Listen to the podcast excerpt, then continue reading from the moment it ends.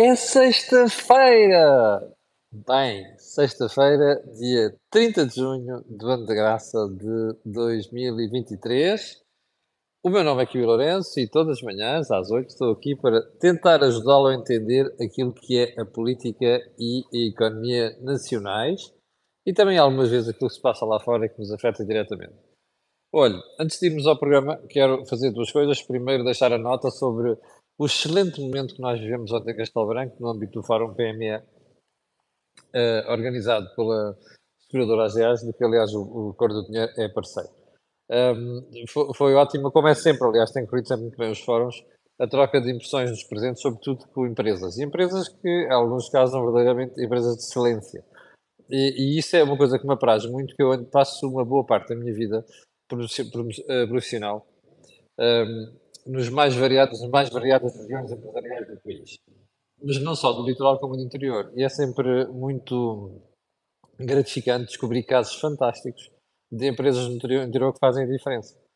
Mas fazem mesmo a diferença. Fazem a diferença no emprego, nos salários, na qualidade de vida, no valor acrescentado e naturalmente para o país. E, e repare, elas estão no interior, não estão na província. Ontem uh, tivemos dois excelentes, uh, aliás, além da Greenvolt, que é mais uh, vocacionada para energia e está presente a todo o lado, tivemos duas empresas uh, da região, de Castelo Branco. Uma, Castelo Branco e Fundão. Uh, aquele triângulo Fundão, Castelo Branco e, e, e Covilhã estão-se a revelar um caso muito interessante, particularmente o Fundão. E uma das empresas, que era a Twintex, que já tinha falado aqui há uns tempos, que ganhou o prémio uh, Inovação na Prevenção da AGA, na, na, na, categoria Pessoas, foi uma das que esteve presente, e a outra uma empresa que eu não conhecia e se revelou de facto uma grande aposta que é a Beira Vaga. Portanto, os meus agradecimentos a toda a malta de Castelo Branco que esteve presente e àqueles que estiveram presentes também via streaming e que foram muitos tiveram um contributo interessantíssimo para, para o evento de ontem. A segunda nota de hoje é para lembrar sempre aquilo que lembro uh, do ponto de vista de disclosure. Este canal tem uma parceria com a Prozis e isso significa que você, quando for ao site, até pode ter ali os descontos de 10%, muito interessantes, Uh, para isso basta apenas, quando chegar ao checkout, uh, li onde diz que o cupom promocional escreve o meu nome, Cabilo. Eu vou lá. É suficiente. E agora sim, without further ado, vamos para o período antes da ordem do dia. E vamos começar pela... Deixa-me olhar aqui melhor para, isto, para isto, desculpa lá. Uh, a estranha atração dos russos pelas janelas. Eu estou a falar aqui com algum humor, mas, uh, desculpe lá, deixe-me mostrar-lhe aqui uma fotografia. Isto, eu estava a preparar o, o, programa de ontem, olhei aqui para o meu jornal, para o Jornal de Negócios, e dei com uh, esta carinha laroca, que, que é uma senhora que dá pelo nome Cristina Baikova, que era executiva, era vice-presidente do Loco Bank, Loco, com capa Bank, e parece que estava no, acompanhada no décimo andar, numa varanda, e caiu desse, desse décimo primeiro andar. Uh, e em Moscou, naturalmente em Moscou, estas coisas acontecem sempre em Moscou. A senhora Cristina Baikova estava acompanhada por outra pessoa, é identificada por Andrei, que diz apenas que a senhora se equilibrou e caiu. Pronto, olha, parece que é uma tradição da Rússia, não é? Pessoas caírem de janelas de hospitais, varandas de não sei o que, de apartamentos e tal. Uh, Faites la liaison. Bom, ponto seguinte. Uh, a falta de tino do governo. Recorda-se que ontem dissemos aqui que era uma, uma, coisa preciosa o facto de estar a dizer às pessoas: olha, vocês podem votar fora da sua área de residência nas eleições europeias, mas ontem uh, uh, o público trazia manchete, por indicação da, da Secretária de Estado Isabela Neto, foi minha colega aqui há uns. Fomos colegas aqui há uns anos valentes no Diário Económico, quando lançámos o Diário Económico. Nunca mais vi a Isabela Neto, entretanto, desverdou pela política e a Isabela Neto tem estado sistematicamente a aparecer sempre, quase sempre mexer na estação interna como secretária de Estado. E neste governo isso repete-se. Foi Isabela Neto que no Parlamento disse que quem tinha, que era portador do antigo bilhete de identidade não podia votar. Bem, mas afinal eu hoje estava a abrir o público. A primeira coisa que vi no público hoje, em manchete, foi aqui uh, no canto inferior esquerdo dizer afinal os eleitores com o bilhete de identidade também vão poder votar. E depois uh, até fui ver o artigo e de facto a, a Isabela Neto está a reconhecer o erro e admitiu que afinal essas pessoas podem votar. Bem, isto diz bem daquilo que é uh, o desgoverno, ou se quiser, a falta de tino uh, de algumas pessoas no governo. Uh, ponto seguinte, mais greves de médicos nas férias. Como você se recorda, isto tem sido uma preocupação muito grande, acertarem as coisas para não haver descalabros na, nas férias. Lá embaixo, no Algarve, um dos hospitais que era para só fechar ao fim de semana, nas urgências já fechou ontem. Portanto, isto diz bem da situação em que se mantém ainda o SNS e a dificuldade que a direção executiva do SNS tem, tem tido para um, pôr trancas na porta. Mas agora esta informação é, é, é péssima, não é? É péssima, que imagina. Uh, eu sei que os médicos têm divergências com o Ministério, aliás, quem é que não tem? Uh, e ainda mais dirigido daquela forma. Ah, só um pormenor, já reparou como a incompetência e a estupidez compensam, não é? Porque ontem vi muito, um Duarte Cordeiro muito envelhecido numa coisa qualquer aqui do PS de Lisboa, a tratar a Martinha temido por tu e, e, muito feliz por ela ser candidata do PS em Lisboa. É isto, a incompetência compensa, está? É, o problema de Portugal é este, uma senhora que deu cabo do resto que faltava do SNS e que depois aparece agora como candidata à, à autarquia de Lisboa e parece que ainda há hipótese de ir às europeias, não sei quanto. Mas dizia eu, quem tem governo deste e trabalha desta maneira na saúde não deve estar naturalmente surpreendido. Bom, Uh, ponto seguinte, eu estava também a ver os jornais, aliás, não estava a ver os jornais, estava a ver as notícias e de repente dou, de, ouvi, ouvi, alguém na televisão, na revista de imprensa, dizer que havia uma entrevista de João Costa, do Ministro da Educação, um, ao Expresso. E, e, cá está, eu ainda não vi a entrevista, confesso, mas vou-me vou reportar aquilo que eu vi na rádio hoje de manhã e também na televisão, ao fazerem a conferência de imprensa, em que, ah, cá está, devolução do tempo de serviço é dossiê fechado. Palavra de João Costa. Professores, ouvi. Ouvi, rapaziada. Bom, já sabe qual é a minha opinião sobre isso. É impossível haver recuperação de tempo de serviço de uma vez por todas. Aliás, de, de uma só vez. Isto é coisa para se fazer em 10 anos. E é uma coisa justa, é uma reivindicação justa dos professores. Qual é o problema aqui? O governo não quer, porque sabe o impacto permanente que isto tem no, isto tem no Orçamento de Estado. Mas há aqui outra razão que eu acho que os professores deviam, e que agora estou farto de dizer isto. Querem ser levados a sério, proponham com a reposição de tempo de serviço uma reforma do ensino. Porque o ensino não está bem. O que está a passar é uma desgraça. E, sobretudo, nas escolas, até às escolas secundárias.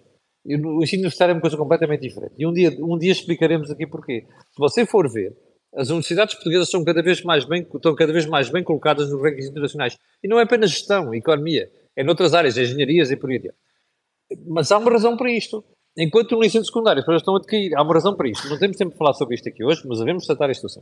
Assim como hoje não consigo tratar o dossiê do, do SNS, do, do Conselho de Finanças Públicas, mas irei na próxima semana. Agora, este aqui é o drama. Os professores precisam de propor ao governo uma coisa que é vocês devolvem-nos isso a 10 anos e vamos fazer aqui uma reforma. O problema é que ninguém está interessado nisso, a começar pelos Mários Nogueiras da vida.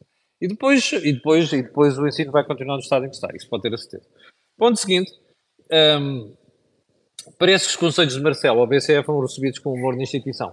Fontes muito bem colocadas contam, e não foi só de Marcelo, também essas piadas do António Costa, mais a piada do Fernando Medina, não sei quantos, que avisou a Cristina Lagarde em privado, que não estava de acordo com a subida de juros. Vamos voltar ao assunto mais tarde parece que foram recebidos com muito humor dentro da instituição. É natural, não é?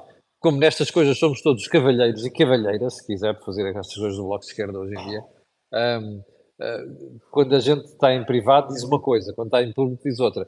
Eu, eu quase que aposto consigo que o António Costa, uh, quando chega ao pé da Cristina Lagarde, diz assim, ó oh, rapariga, ó oh, filha, gostaste daquela piada que eu mandei em público? Ah, a mandar-te umas, umas, umas, umas farpas. Epá, mas não leves a sério. Pá. Aqui somos todos beijinhos e entendemos todos teclalizou.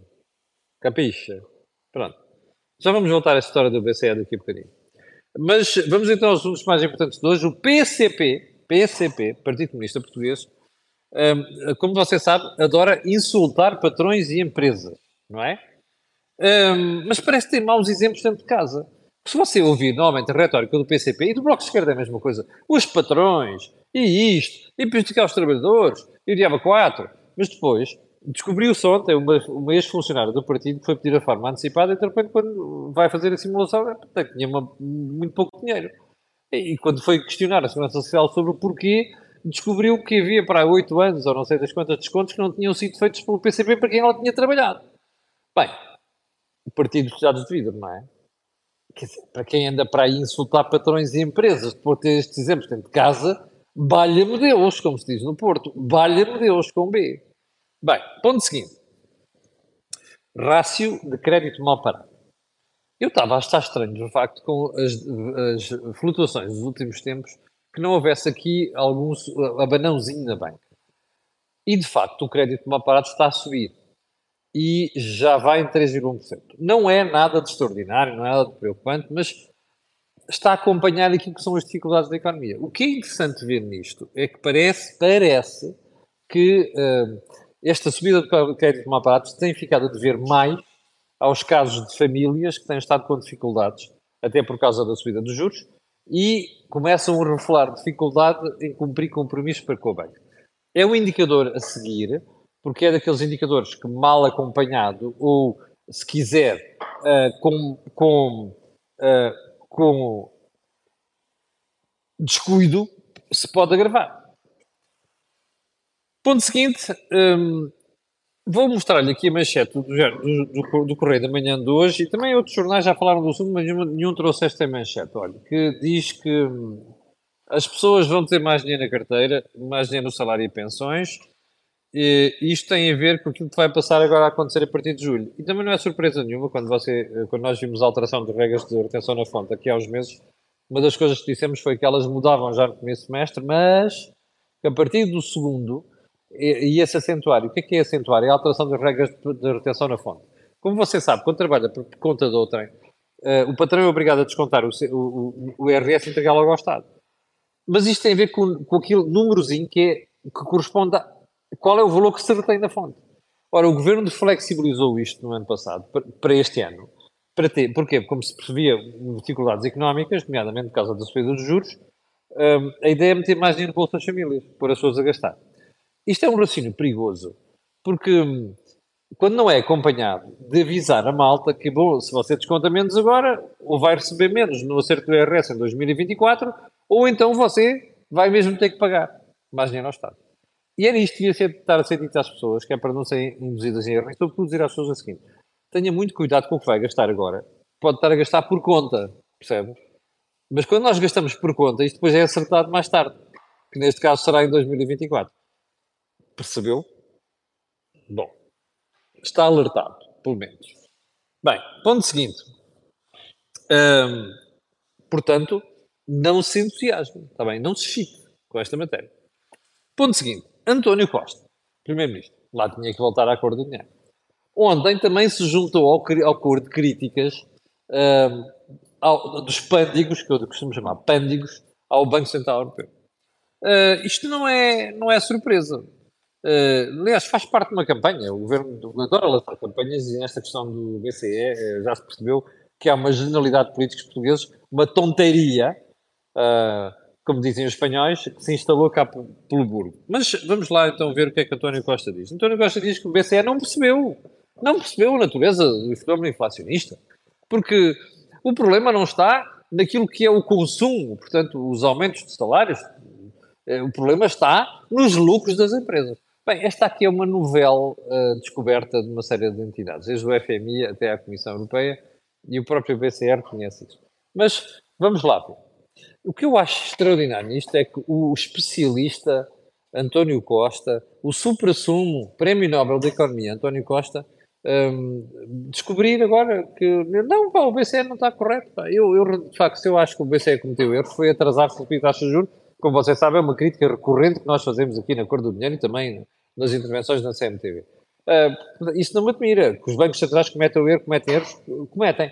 Agora, vir dizer que o BCE está a errar no diagnóstico, aliás, errou no diagnóstico e na praxis, na, na, naquilo que é a posologia para o medicamento, uh, isso já é altamente duvidoso. Mas agora, o que é curioso nisto, eu gostava, um, eu gostava de pegar neste ponto uh, para, para, para, chamar a atenção para uma coisa. Espera aí, então é verdade que os lucros das empresas subiram.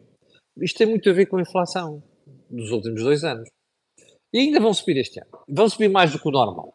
Agora diga uma coisa, como é que você faz isto? Como é que você resolve o problema? Pode ter duas vias. Ou lança um imposto extraordinário para tramar as empresas, o que vai ser sempre uma coisa duvidosa, porque depois você já não consegue tirar o imposto a seguir. E mais, é que depois vai apanhar aquelas que beneficiaram e aquelas que não beneficiaram. É muito difícil fazer este sorting out. Mas há uma forma de fazer isto. Eu acho curioso que depois estes especialistas de economia não estejam a falar. E volto a dizer, eu nem sequer sou economista, mas para, para, para, para não haver dúvidas, é que há coisas que não têm nada a ver com ser economista, não ser economista, mas bom senso. É só usar a cabeça. Repare, uma das formas de fazer isto é baixar a atividade económica. Porque as vendas das empresas vão baixar. E como é que isto se faz? Pelo consumo. Você poderá dizer, também, mas podíamos estimular, a concorrência. O drama é esse, é que a concorrência é como uma oferta das empresas. Não é uma coisa que se resolver de um dia para o outro. E mais, para se ver que não é apenas um problema de concorrência, se nós formos para outras economias da União Europeia onde não há problemas de concorrência, os lucros também aumentaram. Portanto, a única forma de fazer isto é baixar a atividade económica. Como é que isto se faz? Arrefecendo o consumo. Bom, mas vamos continuar na análise. Hum, é que António Costa nem sequer quis falar de outros fatores que estão, não é que podem, é que estão a contribuir para o aumento dos preços. Olha, o consumo elevado, que tem muito a ver, sim senhora, e não é em Portugal apenas, ok? Tem a ver com duas coisas. Intervenção do Estado, olha, baixar artificialmente o preço da energia, que a malta diz assim, ah, baixar artificialmente o preço da energia, baixa o preço da energia, baixar, devia baixar a inflação. As pessoas esquecem-se é que depois, se o consumo, de eletricidade, de energia, continuar no mesmo nível, isto vai estimular novas subidas de preços. E também esqueceu-se de falar nos aumentos de salários. É que uma coisa, depois já há gente que escreve, eu já vou aqui a uns exemplos. Há pessoas que escrevem e depois já esquecem-se muitas vezes de, de, de, separar aquilo que é aumentos de salários anuais e o que é aumento da massa salarial. É que a massa salarial não corresponde aos aumentos de salários. E, portanto, o que conta para o rendimento das famílias, das pessoas e do consumo é a massa salarial. Se você perguntar assim, você acha que em Portugal as pessoas não foram afetadas pela inflação? Foram, claro que foram. Ou seja, a inflação cresceu mais do que os salários. Eu não vou desdizer aqui o que andei a dizer durante meses. Mas há uma coisa muito importante nisto. É que o BCE não, não, não, não define taxa de juros para Portugal. Define taxa de juros para a zona euro, que são, 19, são 20 países agora. Ora, isto quer dizer o quê? Que há países e aí é que é o ponto, onde os salários estão a crescer muito próximo da inflação. Aliás, há largos estados da população, em alguns países, Espanha é um bom exemplo, onde os salários estão a crescer mesmo ao nível da inflação. Portanto, isso vai estimulando, a Espanha não só, há vários países onde isso está a acontecer. E, e portanto, isso vai estimulando o consumo. Bem, mas agora, hum, uh, ah, também o António Costa também não falou nos tais benefícios fiscais que andam para aí a dar e também não falou de outra coisa, que são os, os apoios transversais à economia toda, que ele é o pai deles quando devia estar a concentrar a ajuda apenas aos que mais precisam, como você sabe, muito dos primeiros a começar a defender isto aqui, ainda em março de 2022. 22. Bem, hum, agora vamos, vamos ver se se entende aqui em relação a algumas coisas, que é para você perceber, eu não percebi ainda se às vezes há campanhas, há, mas também muitas vezes a ignorância das pessoas que contratam este tema. Vejam só, isto que aqui está é o editorial do público de hoje, da minha colega Helena Pereira. Eu tenho um apreço por ela, não a conheço que é pessoalmente, de vez em quando leio artigos dela, que são artigos muito sensatos, mas este não é um artigo muito sensato. O que é que diz o artigo? A resposta inevitável de Costa a Lagarde. E diz assim, esta forma que a senhora Lagarde disse, que é, das duas os salários continuam a aumentar, a gente vai ter que subir os juros. Diz a Helena Pereira, esta forma parece um novo pacote de austeridade. Traduzir-se-ia na prática em menos rendimento disponível das famílias portuguesas e, por isso, Vários destes ingredientes são difíceis de digerir por parte do atual governo português. Ou seja, a editorialista está a dizer que concorda com a resposta dura que António Costa deu.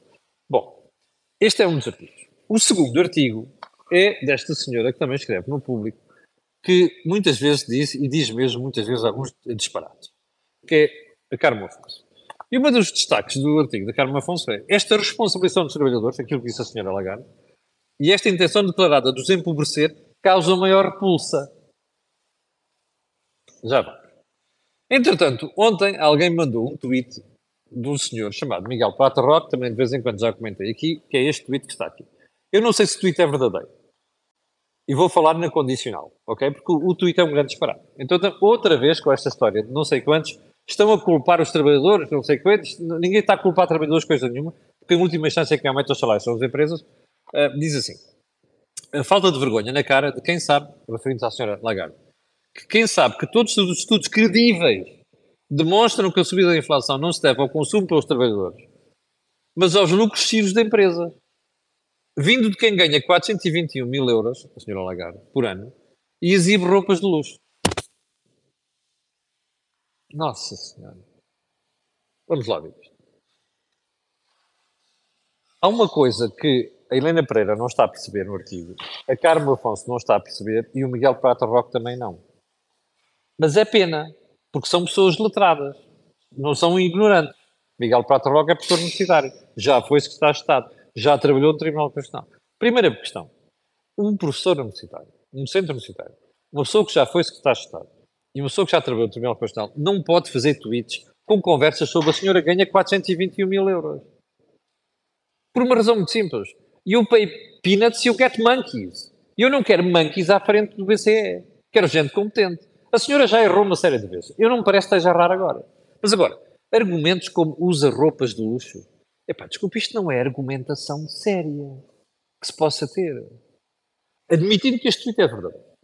Bom, a Carmo Afonso. Ai, não sei quantos, porque o BCE quer empobrecer as pessoas. Assim como a mesma conversa para o artigo da Helena Pereira, que é, ah, esta política é uma política de austeridade que visa empobrecer as pessoas. Vamos ver se a gente se entende. Estas malta não está a perceber que quando a inflação sobe, é a pior forma de empobrecer as pessoas. O que estas pessoas estão a dizer é que estão a insultar o BCE sem sequer perceber que é o efeito da inflação que está a provocar maior perda de poder de compra às pessoas. Bem, provavelmente estão-se a esquecer de uma coisa que se aprende mesmo na Faculdade de Direito, onde eu passei, e onde, para onde passou Miguel Prata Roque, que ainda por mais somos da mesma faculdade, não é? Que é o seguinte, chama-se ilusão monetária. Isto explica-se de uma forma muito simples. Imagine que você ganha mil euros, ok? E que o seu salário aumentou 4%. Se os preços aumentarem 10, você está mais rico, mas está mais rico nominalmente. Na prática, perdeu 6 pontos percentuais de salário. Estas pessoas não estão a perceber que é isto que aconteceu com a inflação, ou seja, não é o BCE, não é o FMI que querem empobrecer as pessoas. É a inflação que está a empobrecer. Portanto, enquanto não se combater a inflação, e combater rapidamente é uma coisa que estamos aqui a dizer há mais de um ano, quando, quando surgem estes fenómenos, não se pode ir com farinhas mansas, nem com paninhos quentes. Tem que se bater logo e forte.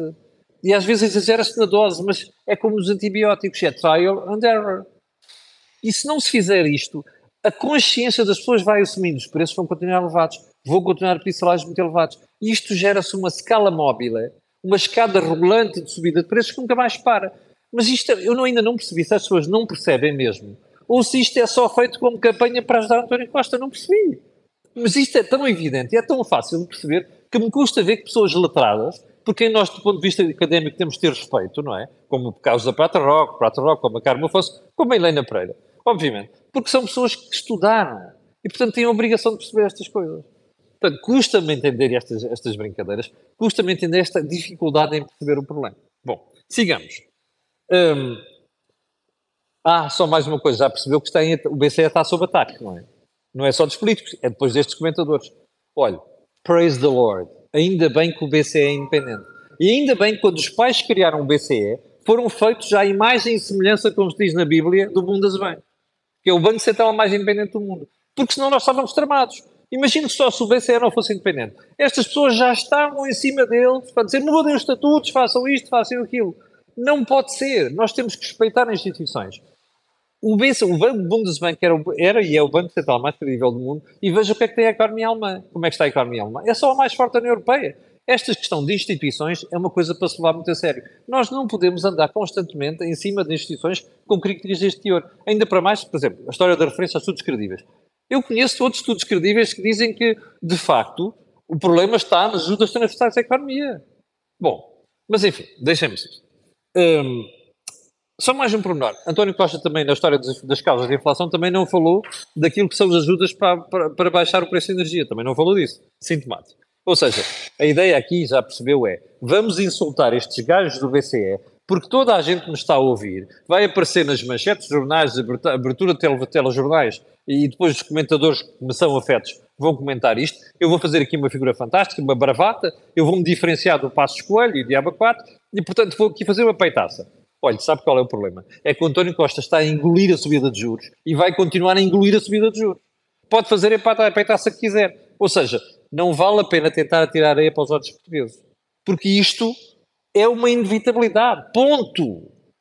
E é bom que as pessoas percebam esta brincadeira, porque no futuro vai ser pior. Eu vou lhe dizer mais. Se as expectativas de inflação não baixarem, não é saber se os juros dos futuros, como dizia o Centeno, baixam em setembro. Não! Enquanto as expectativas de inflação não baixarem, esqueça, tira o cavalinho da chuva, os juros vão continuar a subir e vai doer. Mas vai doer mesmo. É bom que a gente perceba isto. Porque fazer de conta que não percebem como esta malta, a começar pelos governantes, e continuarem a fazer a mesma coisa, garanto-lhe uma coisa. Só vai correr pior. Ponto seguinte. Ah, como você viu ontem, a história, António Costa acabou por referenciar, ah, e tal, os juros vão começar a baixar a partir de sempre, como diz o seu governador. É tão evidente a conversa entre Mário Centeno e António Costa nestas coisas, que eles devem pensar que mais ninguém percebe. Bom, não vale a pena estarem a jurar que os juros vão baixar. Ninguém sabe. Se você me perguntar, você queria que os juros subissem em setembro, eu queria que, aliás, baixassem em setembro, eu queria que baixassem já. Mas também queria que a inflação desse sinais de cair abaixo de 2%. Que não está a acontecer e provavelmente não vai acontecer nos próximos meses. E não venham com a conversa aqui ao lado que a Espanha já teve uma inflação de 1,9%. A Espanha anda a dupar preços. Enquanto se dupar preços, a coisa vai correr mal. Já agora olho para a inflação subjacente também. Um, portanto, você em dois dias teve tontices de todo lado. Ministro das Finanças, Primeiro-Ministro e Presidente da República. Ontem descobri ainda mais uma coisa de intervenção do Presidente da República. É que ela antes dizia assim, ah, é que reparem como nos Estados Unidos já estão a baixar. Oh, senhor, o seu assessor económico não lhe explica que o ciclo económico nos Estados Unidos é diferente da Europa. E, portanto, eles tiveram informação mais cedo e começaram a subir os juros mais cedo. Ninguém explicou isto ao Presidente. Já agora, para o Sr. Presidente da República, não é madeirar arco, eu vou-lhe mostrar a taxa de juros a dois anos nos Estados Unidos. Aliás, isto é o yield das obrigações. Olha ali o pulo, nos últimos dias. 4,8% a dois anos. Sabe o que é que isto quer dizer? que o mercado não está convencido que a inflação vai mesmo baixar tão rapidamente nos Estados Unidos. É isto que é importante pensar. E é isto que é importante dizer às pessoas, que é para não estarem a mentir à malta. Porque senão estamos a tomar a nuvem por Juno e, sobretudo, a dizer, imagine só, chegamos a setembro e os juros não baixam. E vamos dizer o que é às pessoas? Ups, enganámos-nos. Como o Centeno fez sobre a história da inflação temporária, como a senhora Lagarde fez na história da inflação temporária. Não! Isto descredibiliza os bancos centrais, descredibiliza a mensagem e descredibiliza os governos. Bom, último ponto desta conversa, último ponto desta conversa, Fernando Medina diz que uh, a folga orçamental que, que ele beneficiou no ano passado, que foram 5,5 mil milhões de euros acima do que estava a prever cobrar, este ano, que são 4 mil milhões acima, diz o próprio Banco de Portugal, e no próximo ano são 2 mil milhões, a não sei quantos, diz que em 2024 a folga vai encolher. Quer dizer, era só o que faltava. Continuar a, a beneficiar do maná que se chama inflação eternamente. Isto não existe. Aliás, aquela malta que gosta de dizer assim, ah, a inflação, epá, nem é má tudo, porque a dívida baixa. Sabe porquê que a dívida baixa? Porque o PIB nominal sobe, os preços são mais elevados. Sabe quem é que se lixa? Você. Percebe?